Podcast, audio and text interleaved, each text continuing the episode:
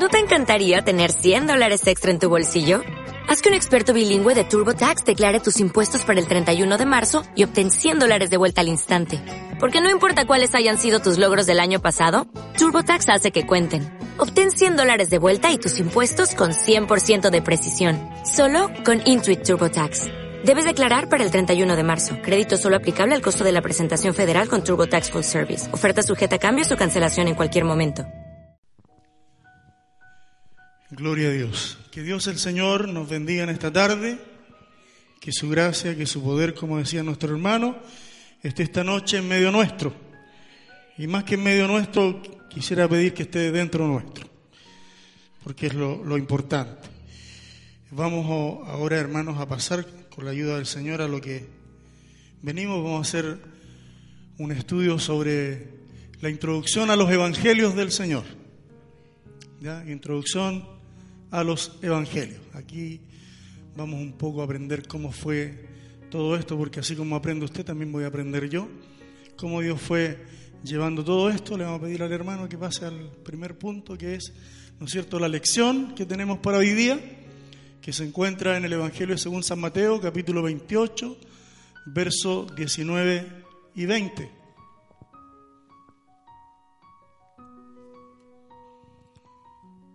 Mateo 28, versículo 19-20, y el texto base, que es el que confirma, ¿no es cierto?, la lección Hecho de los Apóstoles, capítulo primero, versículo número 8. A medida que usted la vaya ubicando, encontrando, ¿no es cierto?, como estamos acostumbrados, nos vamos colocando de pie. Y le vamos a dar lectura a la poderosa palabra de Dios como estamos enseñados lo hacemos alternadamente en el nombre de nuestro Señor Jesucristo. Ella dice, por tanto, id y haced discípulos a todas las naciones, bautizándolos en el nombre del Padre, del Hijo y del Espíritu Santo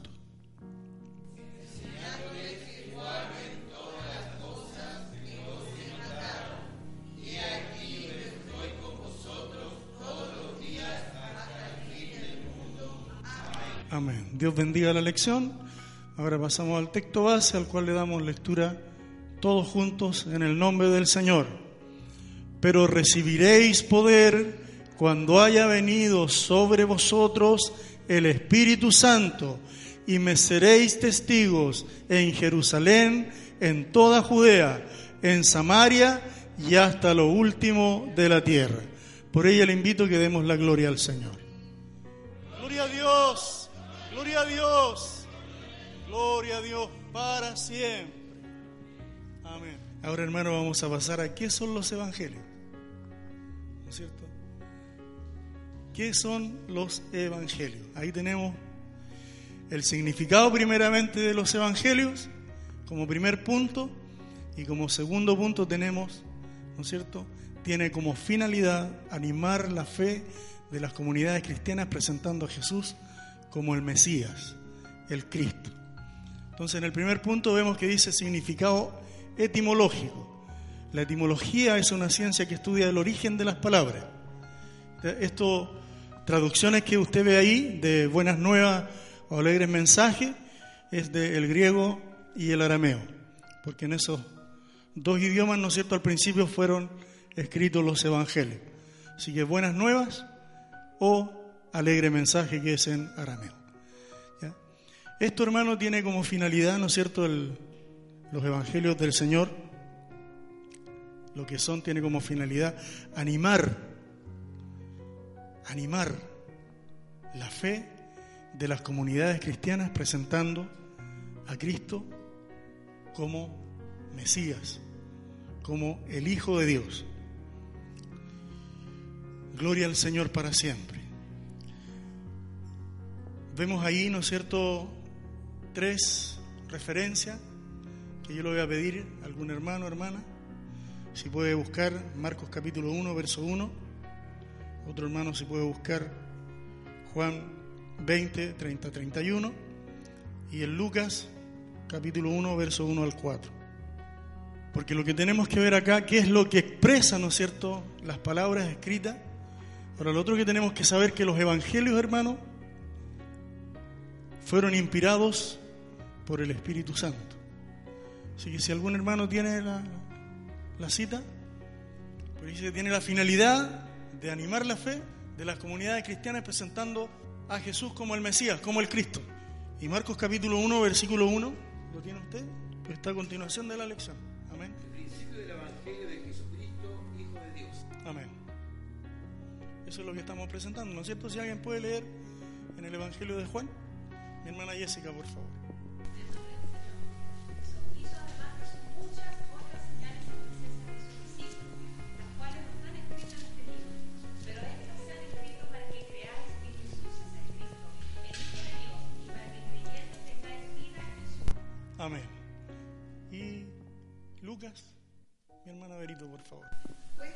las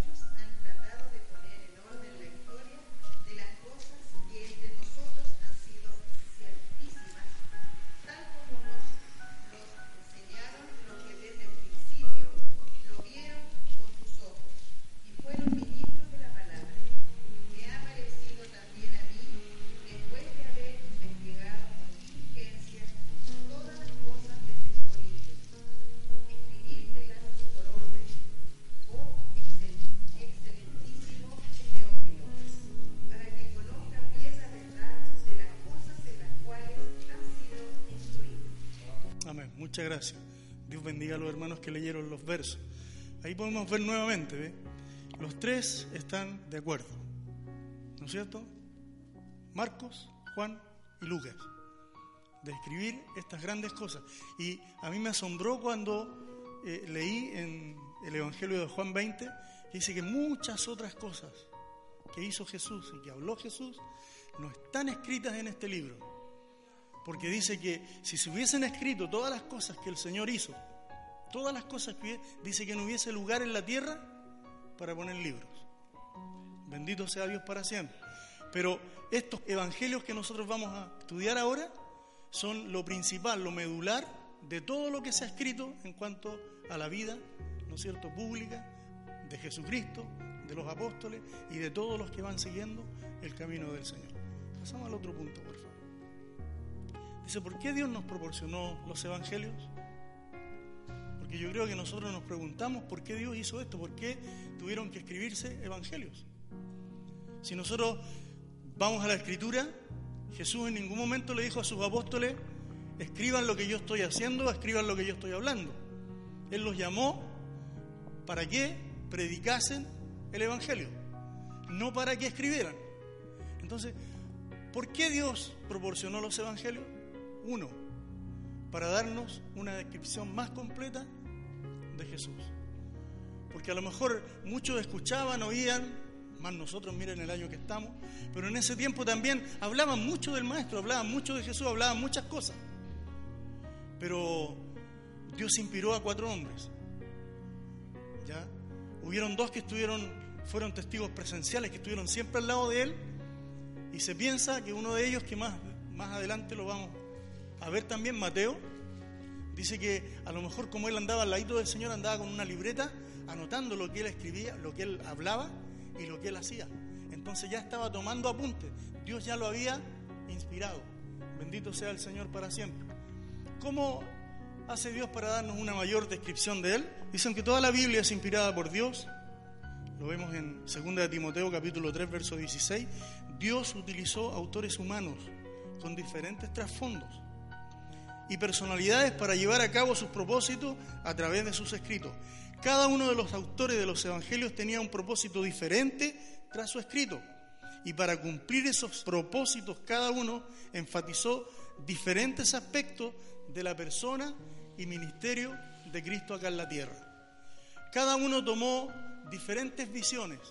Eso lo vamos a ver más adelante, pero cada uno enfatizó en lo que cada uno de ellos vio. Bendito sea Dios para siempre. Para que podamos verificar la veracidad del ministerio de Cristo. Porque nosotros tenemos que verificar. Porque nosotros muchas veces no nos podemos quedar conforme con lo que a nosotros solamente nos entregan. Los evangelios están escritos en la Biblia para que nosotros los estudiemos. No porque lo leímos y estamos listos, no. Nosotros tenemos que estudiarlos. Ir a lo profundo de la palabra del Señor. La Biblia de sus principios declara que en una corte no debe omitirse un juicio contra una persona basándose en el testimonio de uno solo, testigo ocular, sino que se requiere de dos o más testigos para poder recién omitir un juicio. Que no es llegar y omitir un juicio. Yo puedo levantar un, un juicio contra usted, pero si yo soy solo, no va a estar, digamos, la fuerza como para poder castigarme. Bendito sea Dios para siempre. Y para cumplir con esos propósitos, decíamos delante, cada uno enfatizó diferentes aspectos de la persona y ministerio de Jesucristo. ¿Qué andaban haciendo las personas contra Jesucristo? Encarándolo, increpándolo, ¿no es cierto? Entonces andaban levantando muchas veces falso testimonio contra él. ¿Cómo no lo trataron? ¿Cómo lo trataron hasta de demonio? Este por Belcebú hace estas cosas. Entonces, basándonos en esto, tiene que haber dos o más testigos oculares. Podemos ver en Deuteronomio capítulo 19, verso 15, si alguien por favor lo puede leer.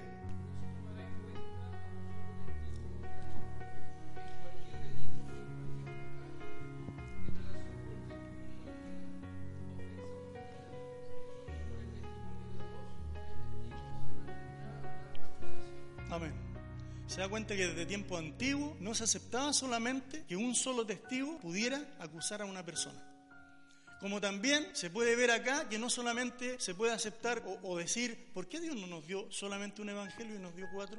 Porque con un evangelio bastaría, según lo que nosotros vemos acá, no bastaría con uno solo, ¿no es cierto?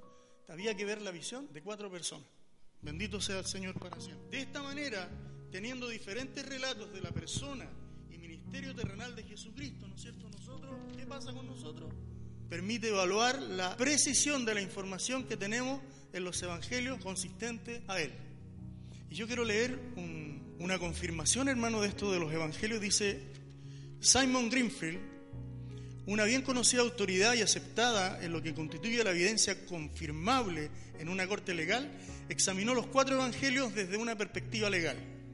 Él notó que el tipo de testimonio de los testigos oculares pronunciados en los cuatro evangelios, en los que uno encuentra concordancia, pero con la elección de cada escritor de omitir o añadir detalles que otros decidieron incluir u omitir perspectivamente, es el típicamente confiable de fuente independiente que sería aceptado en una corte legal como una firme evidencia.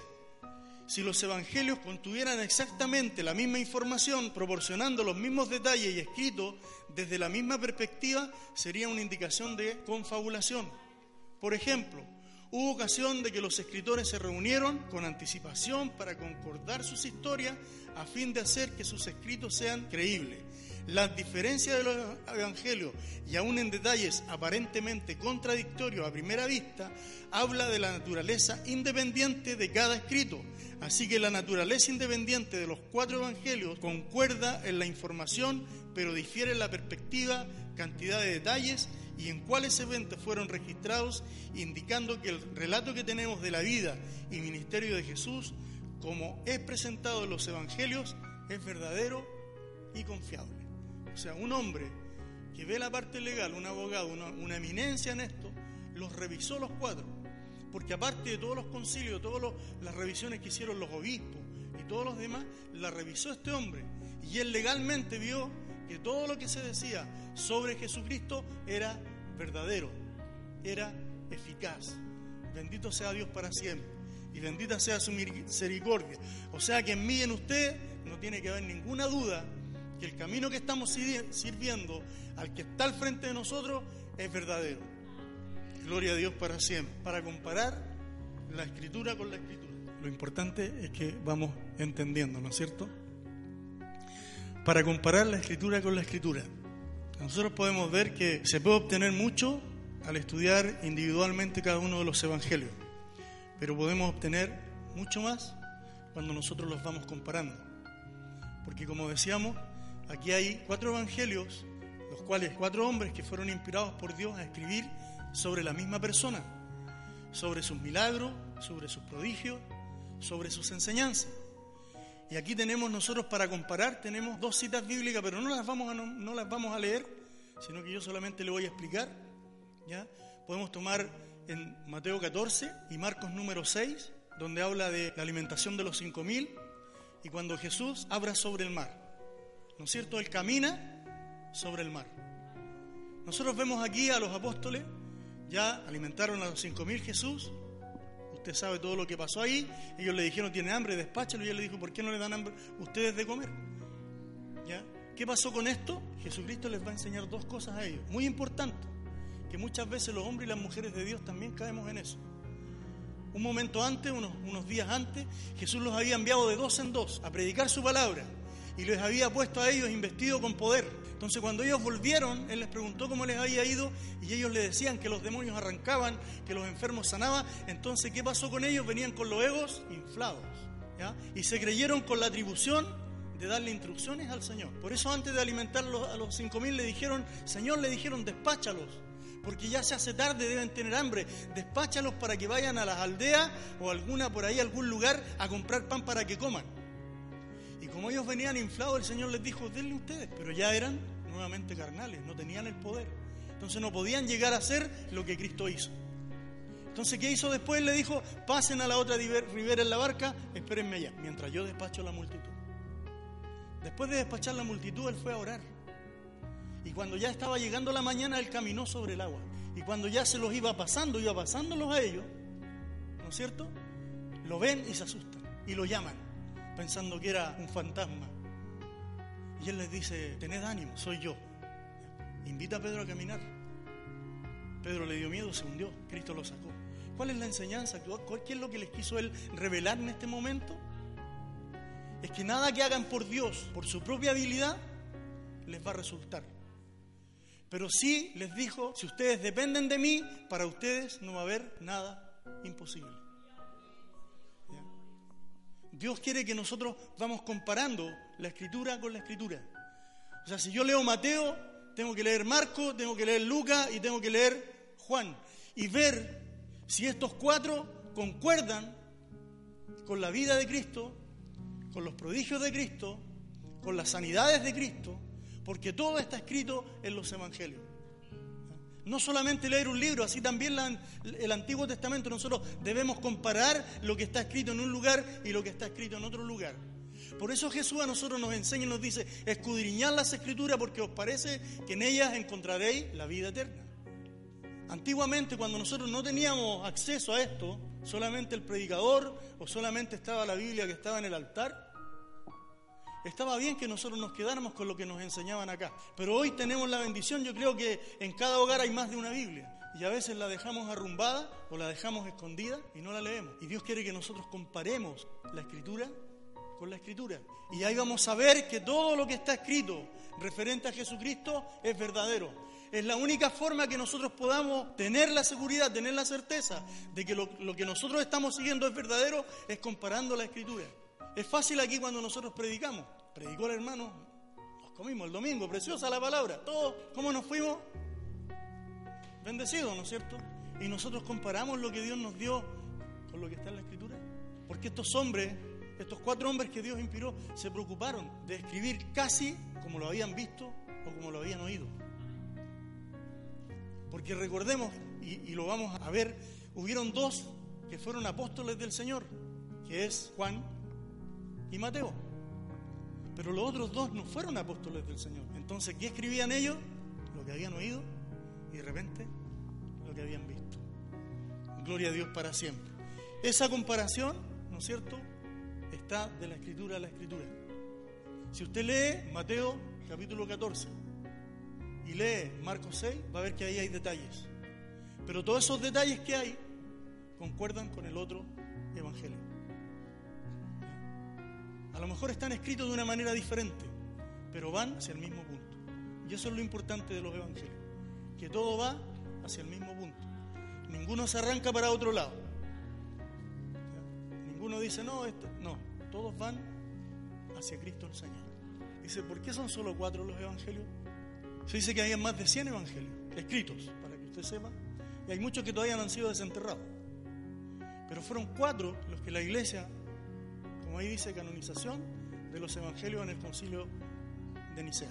El 20 de mayo del año que está ahí, 325 después de Cristo, el emperador Constantino I, el grande le decían, era bien tirano, se puso de acuerdo con el obispo San Ocio de Córdoba e hicieron un concilio.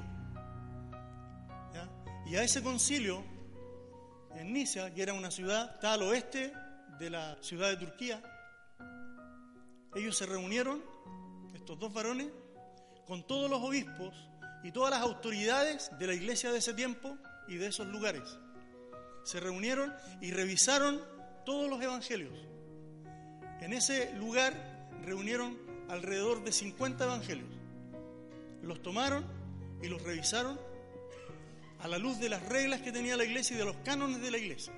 Porque usted sabe que así se revisan las cosas cuando se reúnen las autoridades. Los revisaron, ¿no es cierto? Y eligieron a estos cuatro, que fue el Evangelio de Mateo, el Evangelio de Marco, el Evangelio de Lucas y el Evangelio de Juan. Los pusieron sobre una mesa y hubo un movimiento y dijeron el que se cae no corresponde. Ninguno cayó. Y dicen que después que estaban los cuatro ahí, se reunieron las autoridades y bajó el Espíritu Santo en forma de paloma y se puso en el hombro de cada uno de los obispos que estaban en ese lugar y les susurró al oído, estos cuatro son los evangelios verdaderos. Y de ahí en adelante que son los canónicos. Referente a estos evangelios se van mirando los otros que van apareciendo. Después, todos los demás que sobraron son los evangelios apócrifos y gnósticos, que a lo mejor hablaban también de Jesús, pero unos eran demasiado fantásticos y otros degradaban la persona de Jesucristo. Por eso los más certeros eran los cuatro evangelios que fueron escogidos, que se llaman los canónicos, que son los que nosotros hoy por misericordia estudiamos, estamos viendo día a día y ahora los estamos tomando acá. Esos son los cuatro evangelios que nosotros tenemos y los otros, muchos fueron quemados y los otros por ahí están todavía.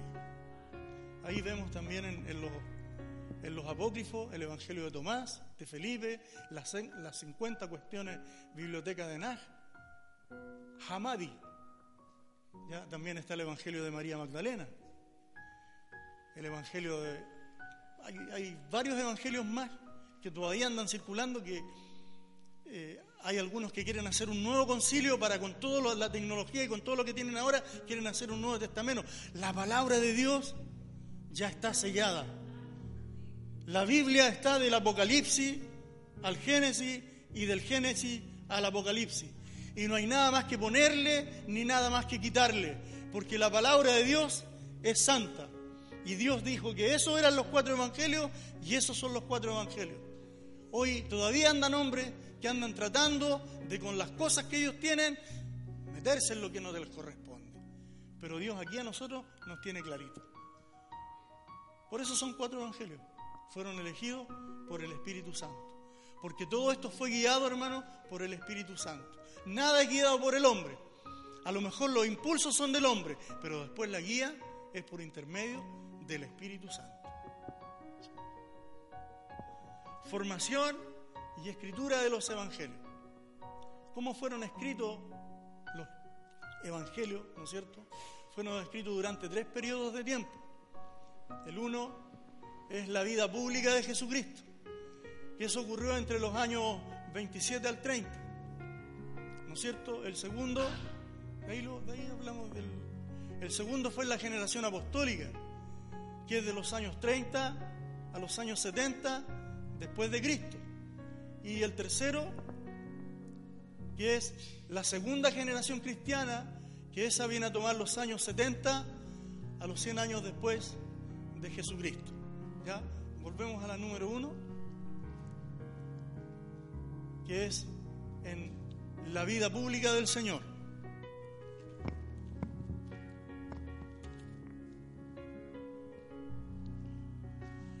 En la vida pública del Señor, hermano, se toma cómo ocurrieron los hechos desde su primer milagro, que fue el Canaán, donde convirtió el agua en vino, ¿no es cierto?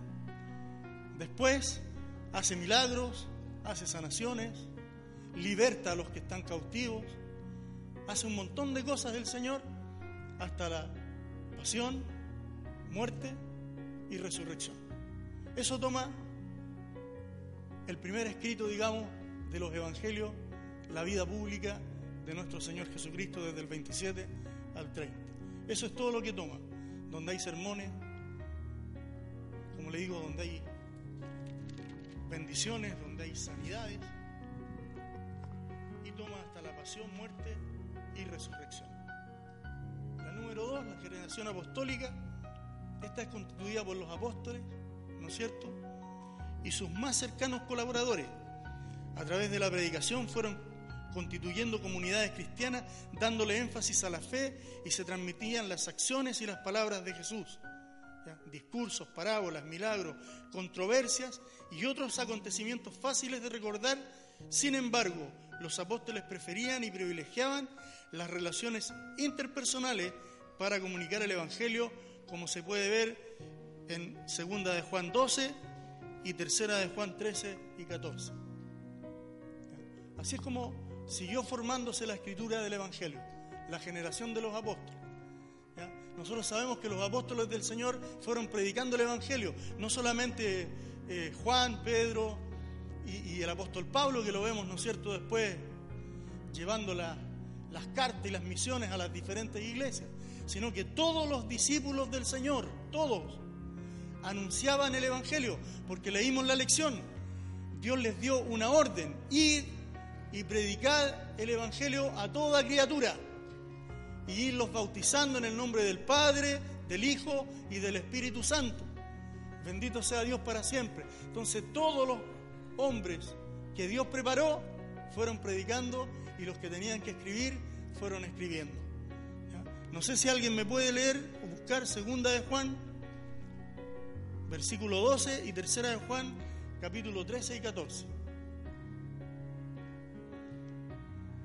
Porque aparte de, de, de, Pedro, ¿no es cierto?, de Pablo predicando, a ellos les gustaba hacerlo personalmente. Así como a usted de repente le gusta. Mi hermano Fausto, por favor. Eh, segunda, segunda, versículo 12.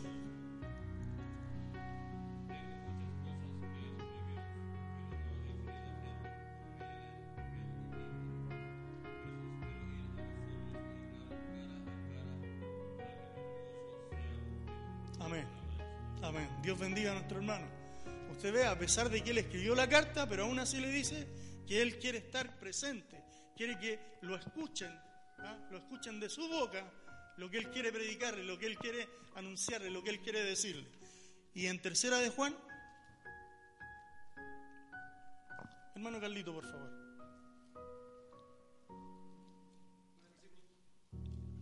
Trece y catorce.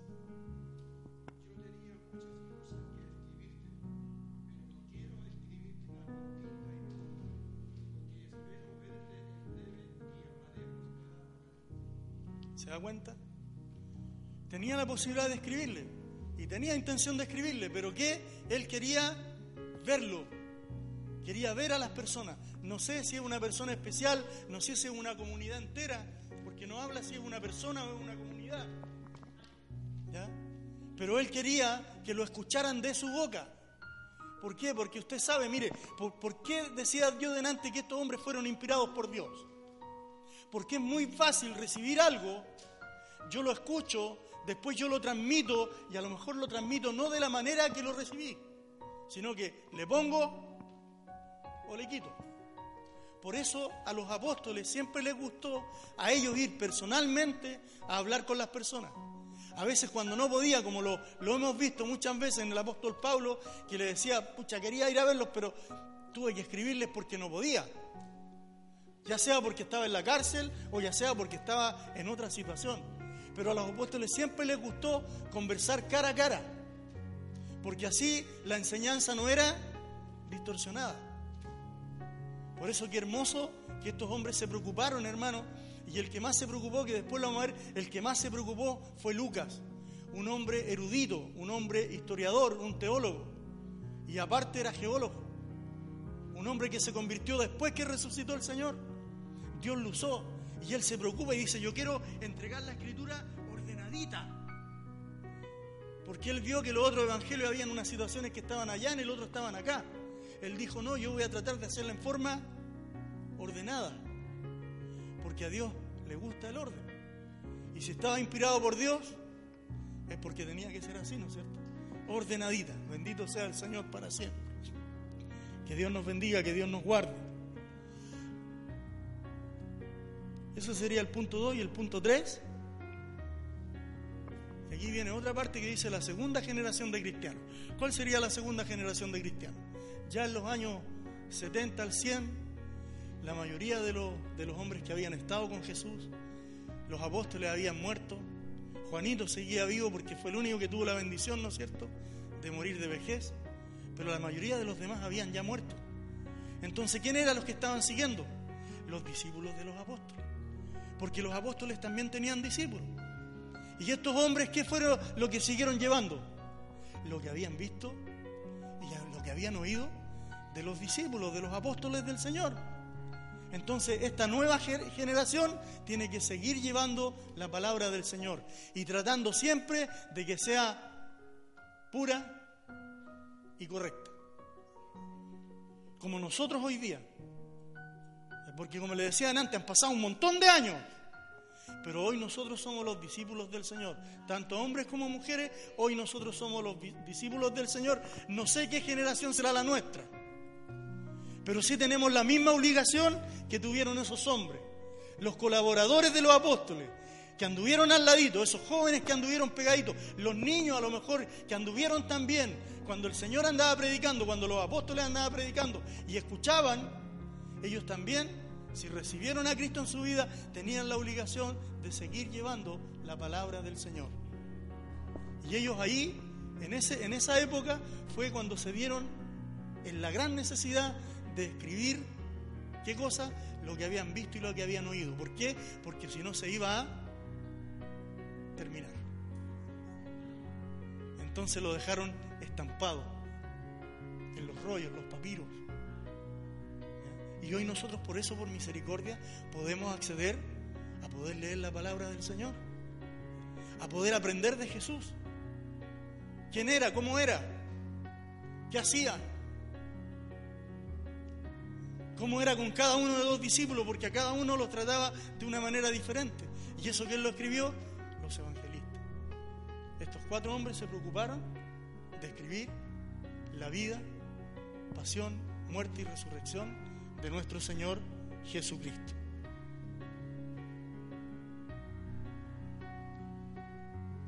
Eso ya lo leímos, Lucas 1, del 1 al 4 ya lo leímos. Así que ahora vamos a pasar, hermano, a los escritores. Espero que entiendan. ¿Está entendible? escritores de los evangelios.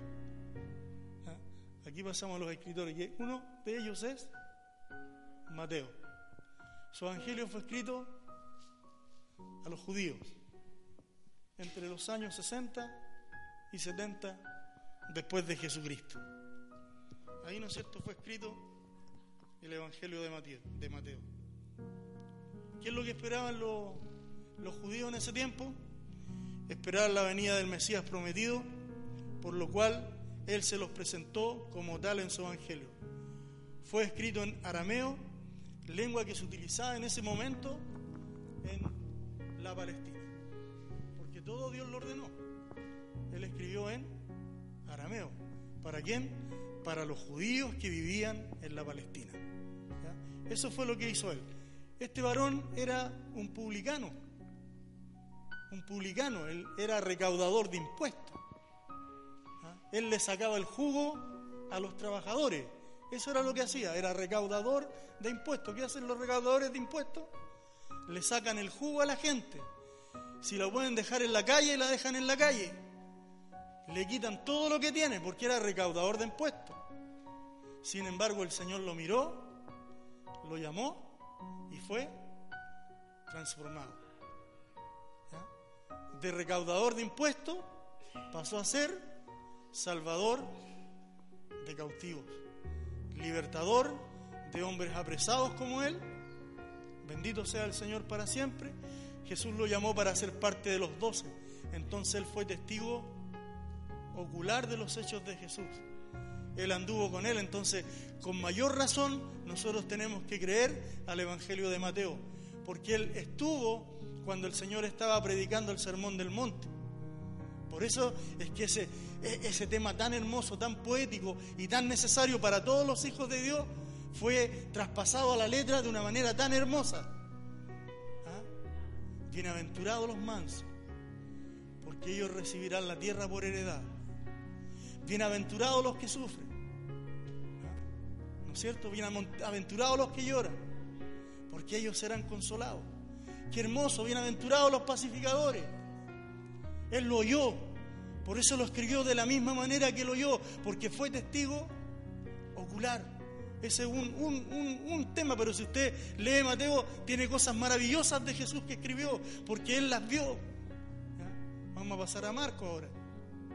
¿No es cierto?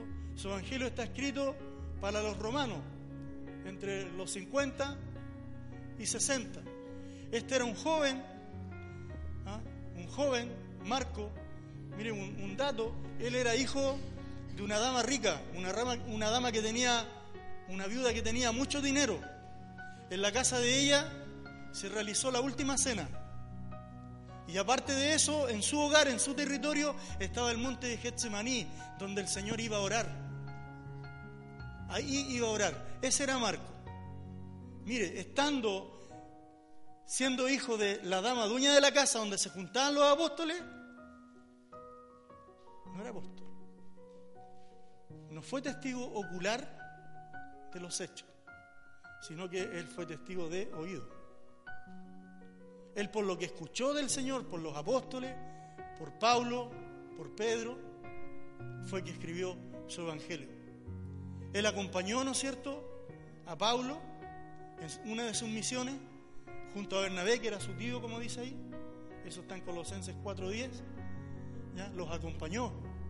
Ese dice que fue el joven que cuando el Señor fue arrestado, iba envuelto en una sábana y le quitaron la sábana y salió corriendo desnudo.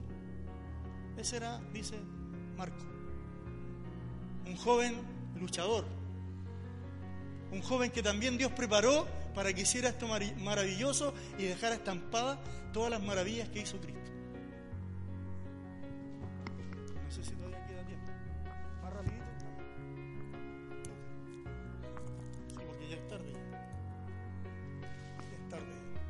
Tenemos a Lucas, ¿no es cierto? Fue escrito este evangelio para los griegos en los años 70, 80. A él le tocó, como él estaba preparado, mire si Dios es sabio, como él estaba preparado, lo mandó a escribirle a una cultura que era pero preparada. Los, los griegos eran preparados. Entonces él escribió su evangelio en griego. Era el médico amado, el médico sirio que acompañó a Pablo en su viaje a Roma. O sea, fue testigo de todo lo que hizo el Señor con los apóstoles. Y allá en Roma se encuentra con Pedro. Y se acerca a Pedro también y ve las maravillas que Dios iba haciendo por Pedro. Y eso lo dejó estampado también él en su evangelio. Bendito sea el Señor para siempre. Ese fue el médico Lucas. El hombre que se convirtió al Señor después de la resurrección de, Cristo, él se convirtió al Evangelio. Él no era cristiano, pero ya Dios lo tenía preparado. Un hombre elocuente, un hombre sabio y preparado. El Evangelio de Juan. Mire, así un paréntesis pequeño nomás. Los tres primeros evangelios son diferentes a los evangelios de Juan. Y a los tres primeros se le llama los evangelios sinópticos, que eso lo vamos a ver más adelante. Se le llaman sinópticos porque son muy parecidos. Es una sinopsis de la vida de Cristo. Los evangelios. Y el de Juan es diferente. Su evangelio fue escrito para todas las naciones. También fue escrito en el idioma griego. Para todas las naciones, entre el año 90 y 110 después de Cristo. Él con mayor razón tenía, ¿no es cierto?, la responsabilidad de escribir lo que escribió, porque él era el discípulo amado. Y el Señor amorosamente, hermano, le llamaba hijo del trueno. Porque usted a lo mejor no sé si ha leído, pero Juan tenía un temperamento que se lo encargo. Se lo encargo. Él era de los que si había que cortar, cortaba. Ah, no era muy mansito, él, él se hacía ah, querer y se ponía en el, en el regazo del Señor, dice, y ahí el Señor le hacía cariño. Pero cuando veía que las cosas no estaban bien, él aplicaba. Por eso el Señor amorosamente le llamaba hijo del trueno. Él presentó a Jesucristo a la iglesia en la parte divina. Él no se fue por la geología como los, los, tres primeros, sino que él se fue por la parte divina. Y en el principio era el verbo, y el verbo era con Dios y el verbo era Dios. Entonces de ahí partió él, presentándola a la gente y diciéndole a la iglesia que creyera que con Jesucristo resucitado iba a ser más que vencedor. Y además si le buscaban a Dios de más cerca, iban a tener la vida eterna. Ese fue Juanito. Y en la conclusión, podemos decir, los escritores no reprodujeron una biografía completa de Jesús, sino que escribieron sobre los incidentes y discursos que darían énfasis, que resaltaran, ¿no es cierto?, a su mensaje en particular. Porque como decíamos delante, como está escrito en Juan, si se hubiesen escrito todas las cosas del Señor, todas las que hizo, referente a su vida pública, a los milagros que hizo, ¿no es cierto?, a los sermones que dio, a todas las enseñanzas, hubiese sido algo, hubiésemos tenido que andar con un camión en la Biblia. Cada uno tendríamos que haber comprado un camión para traer la Biblia para la iglesia. Hubiesen sido muchos libros. Por eso ellos escribieron solamente lo que resaltaba del Señor. La orden que les dio Jesús a sus discípulos no fue que escribieran, sino que predicaran el Evangelio. Solo sus más cercanos colaboradores tuvieron la inspiración de Dios para redactar los Evangelios. Ellos solamente. ¿ya? Y ya para concluir totalmente, eh, vamos a leer en el Evangelio de Lucas, en el capítulo, capítulo 24, los versículos 46 al 48.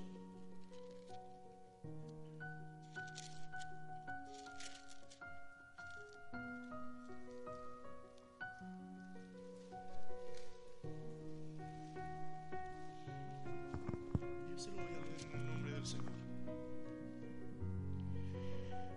Dice así, y les dijo, así está escrito, y así fue necesario que el Cristo padeciese y resucitase de los muertos al tercer día,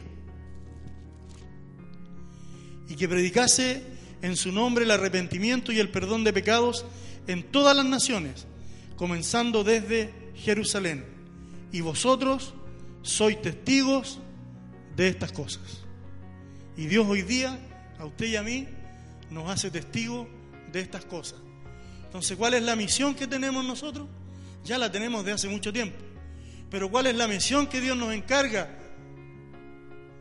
en visión de los, evangelios del Señor, de estos cuatro evangelios? Predicar la palabra del Señor. Llevar la sana doctrina del Señor. No ponerle ni quitarle. ¿Ah? No ponerle de mi cosecha, como dicen por ahí, sino que predicar la sana doctrina del Señor. Y lo que no entiendo, yo lo pregunto. Yo agradezco al Señor, agradezco a mi hermano Héctor, que me ayudó bastante. Y para la gloria del Señor espero que haya entendido. Yo creo que la segunda vez va a ser más relajado. Dios les bendiga a todos. Eh, es primera vez que hacía esto. Me dijeron no lo diga, pero sí, yo lo digo. Es primera vez, así que le pido al Señor que les bendiga a ustedes, que sea bendición lo que pudieron recibir. El aprender de esto. eh, hoy día no era una predicación de la palabra, sino que era un poco una introducción a los evangelios del Señor. A donde está pasmada, como dijo, la vida de Cristo y la salvación y la vida eterna suya y mía. Para el Señor, para el tributo toda honra y toda gloria, desde ahora y para siempre. Nuestro hermano con el servicio.